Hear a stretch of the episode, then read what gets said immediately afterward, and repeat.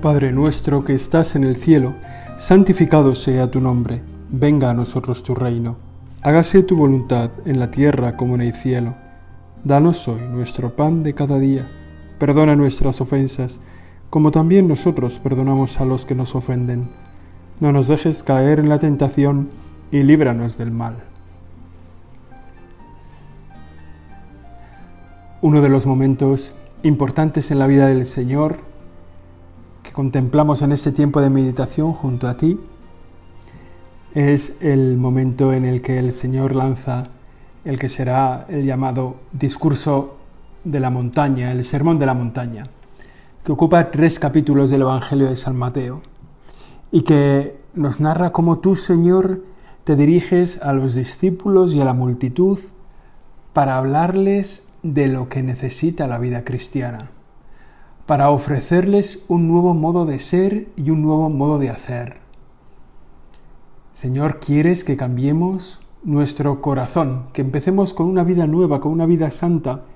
Y para eso reúnes a los tuyos en un ambiente magnífico, en un lugar como de descanso, en el monte, con toda la gente sentada ahí en el prado, a tu alrededor, no sabemos cuántos, muchísimos seguramente, y en ese contexto les ofreces ese sermón del monte, ese sermón de la montaña que incluye las bienaventuranzas. Allí estás, Señor, junto a los tuyos, para que los tuyos, para que nosotros seamos cada vez más tuyos, para que de verdad entremos cada vez más y mejor en tu corazón, para que conozcamos de viva voz, en primera persona, en nuestro corazón, lo que tú nos quieres decir. En ese contexto, en este contexto de confianza, escuchamos tus palabras que son, en primer lugar, las mismas bienaventuranzas. Las bienaventuranzas que enmarcan bien el sentido de la vida cristiana, el cómo somos y cómo hacemos los cristianos un poco nuestro modo de ser y nuestro modo de hacer. ¿Qué es lo que tiene que haber en nuestro corazón? En cada una de las bienaventuranzas escuchamos tu palabra, tu misma palabra, y en ellas están siempre la promesa de nuestra felicidad. Cada vez que repasamos las bienaventuranzas, hoy lo podemos hacer, repasamos cuál es el camino que tenemos nosotros para ser felices, para ser santos, para ser bienaventurados, que todo quiere decir lo mismo, para ser personas completadas en nuestra dignidad humana, porque estamos llamados a la santidad, estamos llamados a la santidad del bautismo, de aquel momento inicial en el que se perdonó de nosotros el pecado original y nuestra alma quedó en gracia, que se completó el día de la confirmación, alma plenamente en gracia. Y ahí está ahora nuestra lucha para alcanzar, para renovar, para actualizar esa misma bienaventuranza, arrancando de nosotros lo que nos ha separado de ti. En las bienaventuranzas escuchamos ese modo de ser cristianos. ¿Cómo podemos ser aquí y ahora lo que ya somos hijos de Dios? Y el Espíritu que se debe tener para entrar en el reino de los cielos. Porque las bienaventuranzas tienen siempre una proyección de futuro. Nos hablan de lo que está por venir, de lo que va a venir a quienes sean fieles a esas bienaventuranzas. El Señor diseña, enseña que la calidad de los actos humanos se mide en el corazón los actos humanos, lo que nosotros somos, cuando nos portamos humanamente, muchas veces Él lo llama el corazón. En una de las bienaventuranzas lo dice así, bienaventurados los limpios de corazón, porque ellos verán a Dios. De esto vamos a hablar, Señor. ¿Qué quieres decir con limpios de corazón? ¿Qué quieres decir cuando hablas de nuestro corazón? Qué significa que ese corazón sea limpio y cómo lo podemos limpiar o cómo lo podemos ensuciar. Ese corazón que somos cada uno de nosotros. En el corazón estamos nosotros, cuando el Señor habla del corazón, cuando la palabra de Dios, cuando la Sagrada Escritura se refiere al corazón, no se refiere a, a nuestros sentimientos, no se refiere a ese músculo cardíaco que late debajo de nuestro pecho, no se refiere, el corazón es todo lo que nosotros somos, el corazón del hombre. Lo escuchamos tantas veces en la Sagrada Escritura. En el interior del hombre, en el fondo de su espíritu, allí al ras, en el corazón, decimos, está el mismo ser humano. Cuando actuamos, actúa nuestro corazón. Muchas veces juzgamos a, a, los demás desde fuera, pero no juzgamos lo que hay en el corazón, porque del corazón ni la iglesia puede juzgar.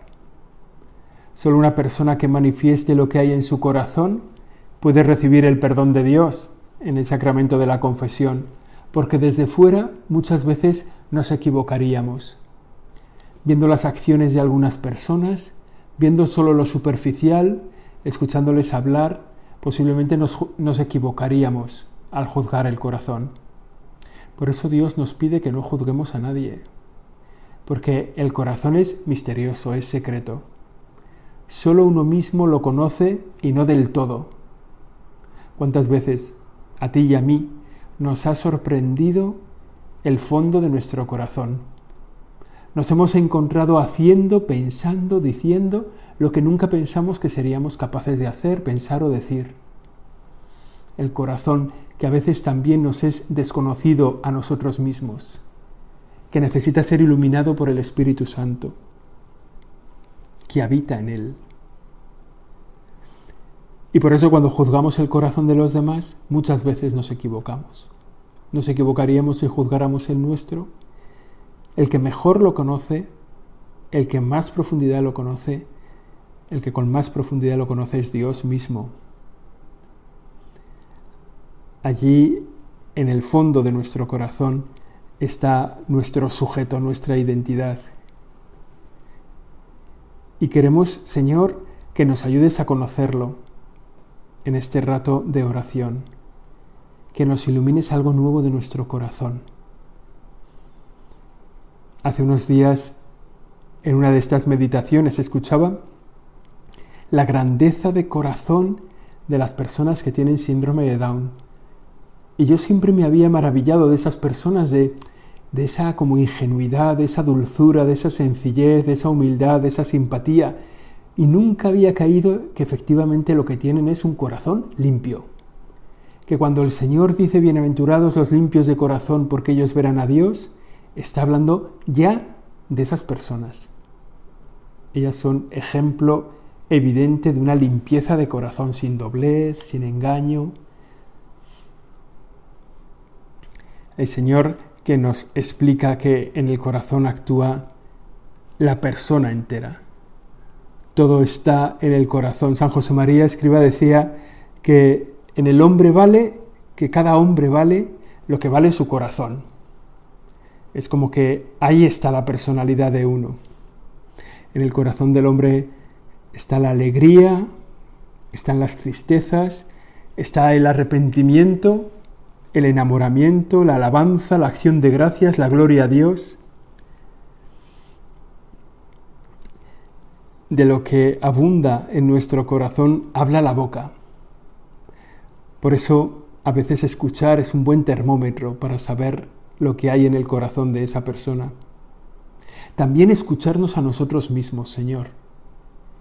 Escucharnos a nosotros mismos, nuestras intenciones, lo que queremos hacer, nuestros planes de futuro, nuestras explicaciones del pasado, nuestra justificación, nos habla de lo que hay en el corazón.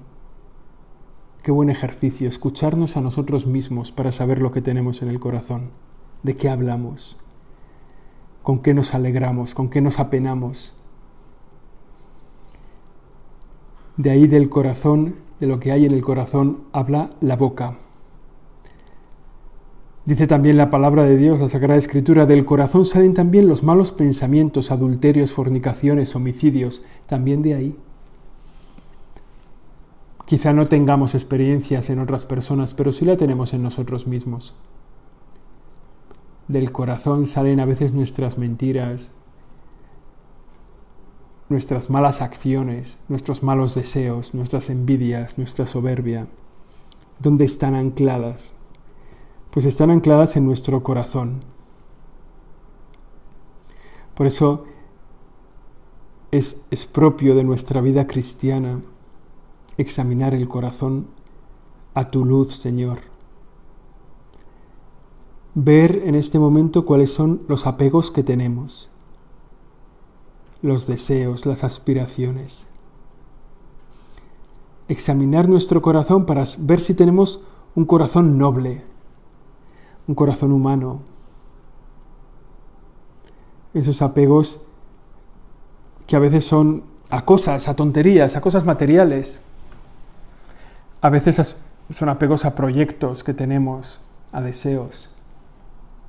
No podemos dejar de pensar en ese proyecto que llevamos años y años trabajando para mayor gloria nuestra. Y es un apego del corazón, del que no somos capaces de desprendernos. También apegos a personas. A lo mejor no, no entendemos nuestra tranquilidad, nuestra alegría si no estamos con una persona o con otra o con unas cuantas o... Bueno, examinemos nuestro corazón con tu luz, Señor. Ilumínalo. Ilumina cada una de nuestras cosas que hay ahí, cada una de las cosas que condicionan lo que somos. Toma la temperatura de lo que hay en todos esos deseos, apegos, aspiraciones, para ver si son nobles, para ver si... Examina también lo que pudre nuestro corazón. A veces un corazón podrido, podrido por el pecado, siempre el pecado.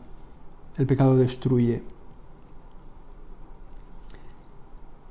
Ayúdanos también a reconocer en nuestro corazón, al examinarlo, la lejanía o la cercanía que tenemos de ti. Es sencillo, es sencillo en este tiempo, en este momento de oración, darnos cuenta lo cerca o lo lejos que estamos de ti. Explícanoslo bien, ponnoslo claro, ilumínanos por dentro, para hablarnos de la distancia que tenemos de verdad entre nuestro corazón y tú. Sabemos que la distancia entre tu corazón y el nuestro es cero, pero la distancia de nuestro corazón al tuyo, cuánto de podrido está nuestro corazón, a lo mejor por el odio, por el rencor, por las rencillas, por la soberbia, quizá podrido por la envidia o por la ira, por la avaricia, por la lujuria, quizá aplanado por la pereza.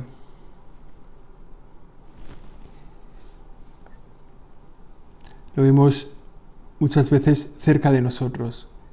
Personas que viven así y que viven con un corazón podrido. Y que nos damos cuenta, personas a los que a veces llamamos desalmados. Desalmados porque les han quitado el alma. Gente que no tiene corazón, que tiene un corazón de piedra, ¿no? Escuchamos ese resonar, Señor, del salmo que dice, dame, Señor, un corazón de carne. Arranca de mi pecho este corazón de piedra y dame un corazón de carne, dame un corazón de verdad, dame un corazón humano. Porque a veces este corazón que se deja llevar por la podredumbre nos hunde, es nuestro hundimiento.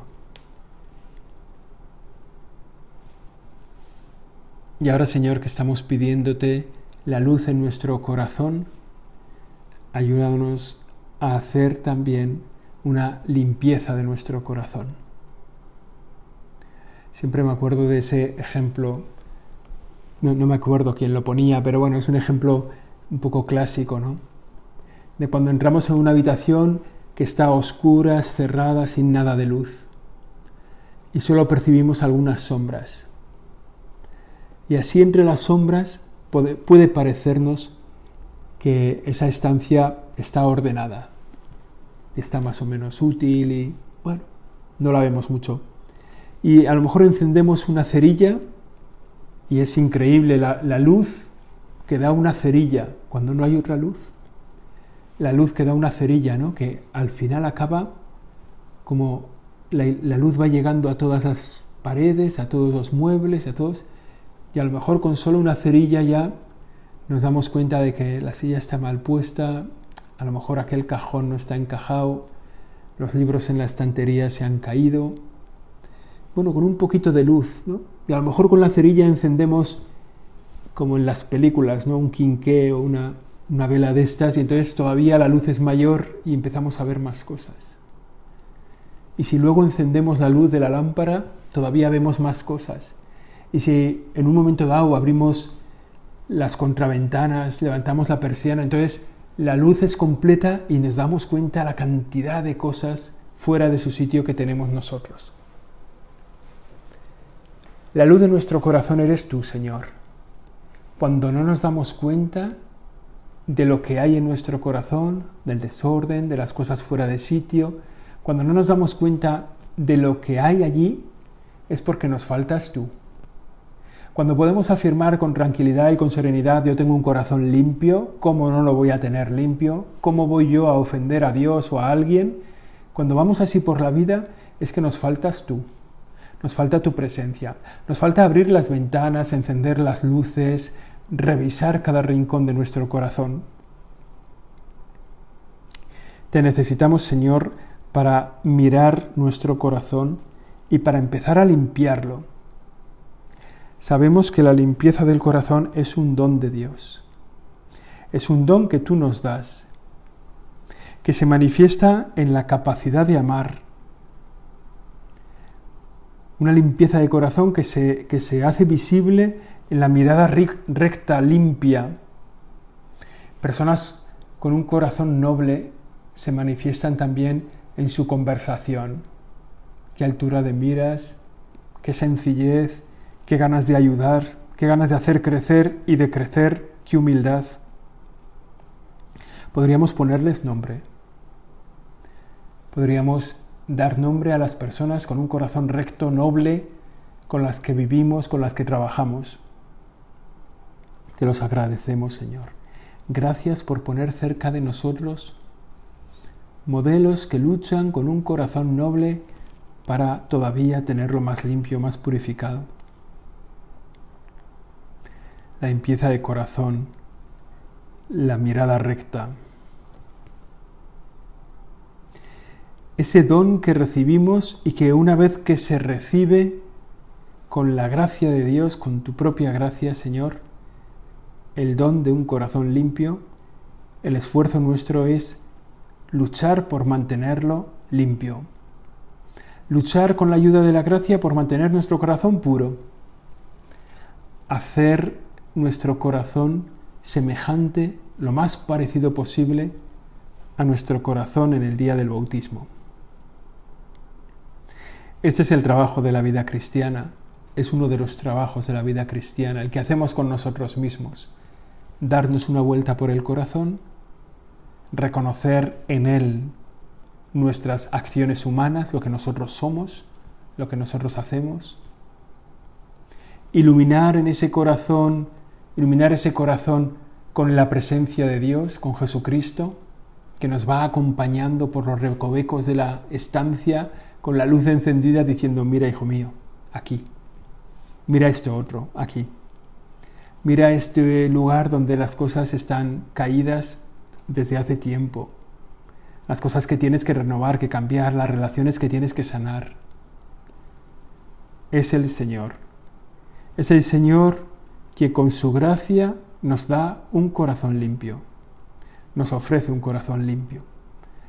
Y somos nosotros los que tenemos que esforzarnos cada día en renovar nuestro corazón.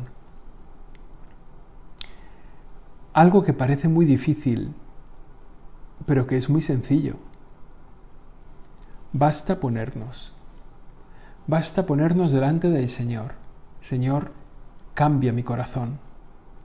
Basta hacer examen de conciencia cada día, unos minutos para mirarnos por dentro ¿Qué ha habido detrás de todas las cosas que hemos hecho en el día o de las que no hemos hecho? ¿Qué ha habido detrás de esta buena acción, de este buen deseo, de este... Porque es verdad que somos capaces de hacer obras buenas con un corazón torcido y de hacer visibles obras discutibles con un corazón recto. Y eso que nos damos cuenta de que nos pasa a nosotros, les pasa a todo el mundo y a veces al resto les juzgamos. Vemos las obras, decimos, uff, esta obra tan torcida no puede venir de un corazón recto. Y a veces sí.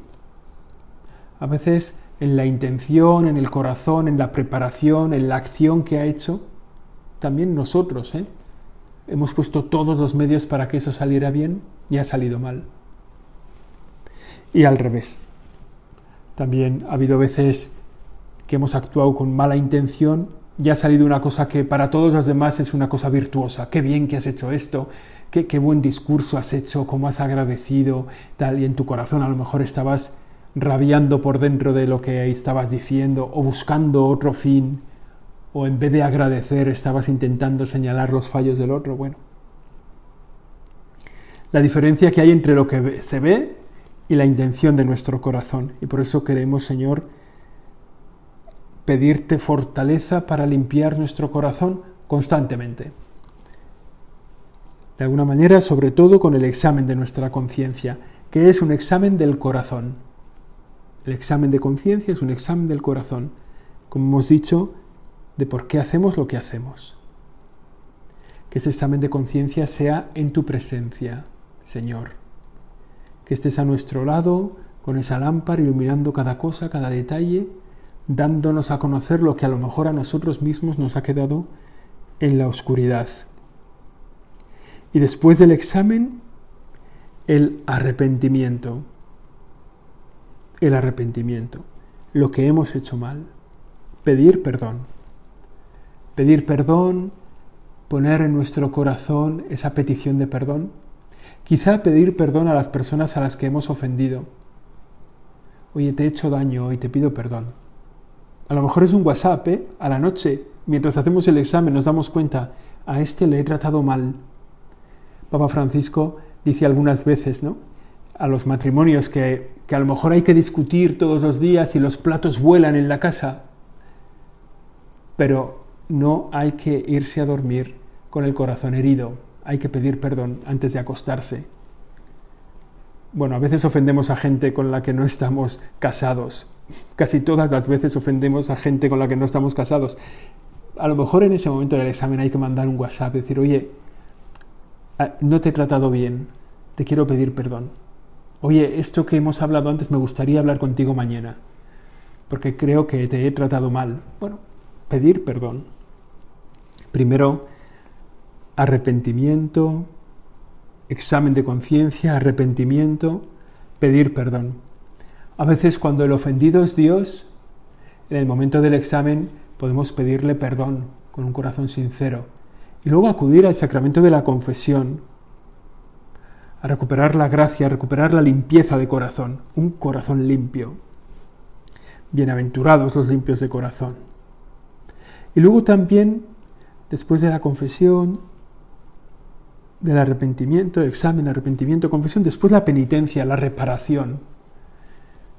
Ofrecer al Señor, ofrecer a esa persona una reparación del daño que hemos causado. También a Dios, ¿eh?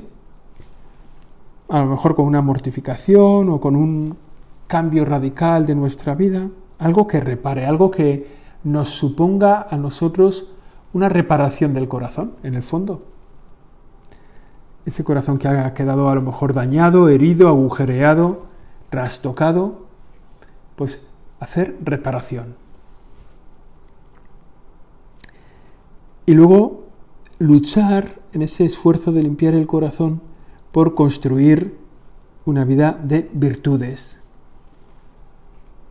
una vida de virtudes humanas, de virtudes cristianas, que tenga como eje la vida de caridad, de amor a Dios y al prójimo. La limpieza de corazón llega cuando vivimos así, con una vida de amor a Dios y amor al prójimo.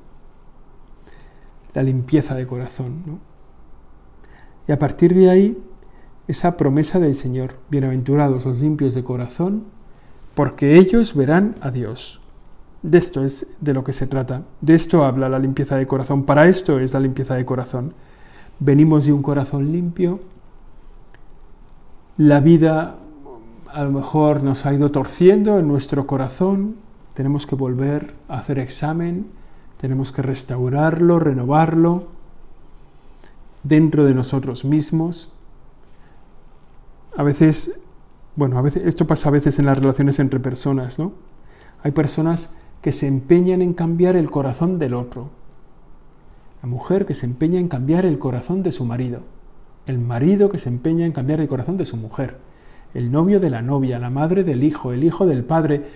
Todos esforzados en cambiar el corazón de otro cuando no se puede cambiar. El corazón de otro no se puede cambiar. Tú solo puedes cambiar un corazón, que es el tuyo. Y si quieres cambiar otro corazón, se lo tienes que pedir a Dios, porque Él puede cambiar todos los corazones. Si quieres cambiar el corazón de tu marido, tienes que pedírselo a Dios. Si quieres tendrás que cambiar el tuyo seguramente también. ¿eh? Si quieres cambiar el corazón de tu novia, si quieres cambiar el corazón de tu hijo, eso tienes que pedírselo a Dios. Tú no puedes cambiar el corazón de nadie. Tú puedes cambiar tu propio corazón. Y es la gran labor de tu vida. Limpieza de corazón. Limpieza de corazón para ver a Dios en la eternidad, al final de los tiempos, y aquí y ahora. Los limpios de corazón, dice el Señor, verán a Dios, pero no, no se refiere solo en la eternidad. ¿Cuántas personas limpias de corazón vemos cómo ven a Dios, tratan con Dios habitualmente? Reciben su palabra, reciben su esperanza, reciben la misión, limpios de corazón para el ahora, para ver al Señor ahora, limpios de corazón para toda la eternidad. Limpios de corazón para cumplir la propia vocación de amar y servir a Dios y al prójimo. Limpios de corazón para descubrir nuestra vocación, porque un corazón sucio no puede encontrar esa perla escondida que es la vocación. Si nuestro corazón es un es un armario lleno de trastos, de cosas que hemos ido acumulando con nuestra soberbia, con nuestra avaricia, y hemos ido metiendo ahí dentro ideas, proyectos, personas, hemos ido metiendo en nuestro corazón planes, cosas, objetos. Entonces, ¿cómo vamos a encontrar la vocación? Una vocación, ese cumplir la vocación, encontrarla, es necesario un corazón limpio, donde las cosas están en su sitio, donde Dios está en el centro, iluminándolo todo una limpieza de corazón en el fondo para ser feliz. Te pedimos, Señor, que entres en nuestro corazón como una luz nueva que lo ilumina todo. Y cuando te queremos pedir un corazón limpio, en el fondo, Señor, te pedimos tu corazón. Tú eres el modelo de corazón. Tú eres el modelo de corazón. Un corazón limpio no es una persona apocada, no es una persona blanda que no, que no pisa el suelo, ¿no? que va como flotando. Un modelo de corazón es el de Jesús, el tuyo, apasionado, entregado, fuerte, humilde, con rasmia y con suavidad, manso y señor de sí mismo. El corazón está hecho para amar. Y como es un músculo, se ejercita y crece. Eso es una broma, pero, pero es verdad. El corazón físico, el corazón humano es un músculo que se ejercita y que crece porque es un músculo.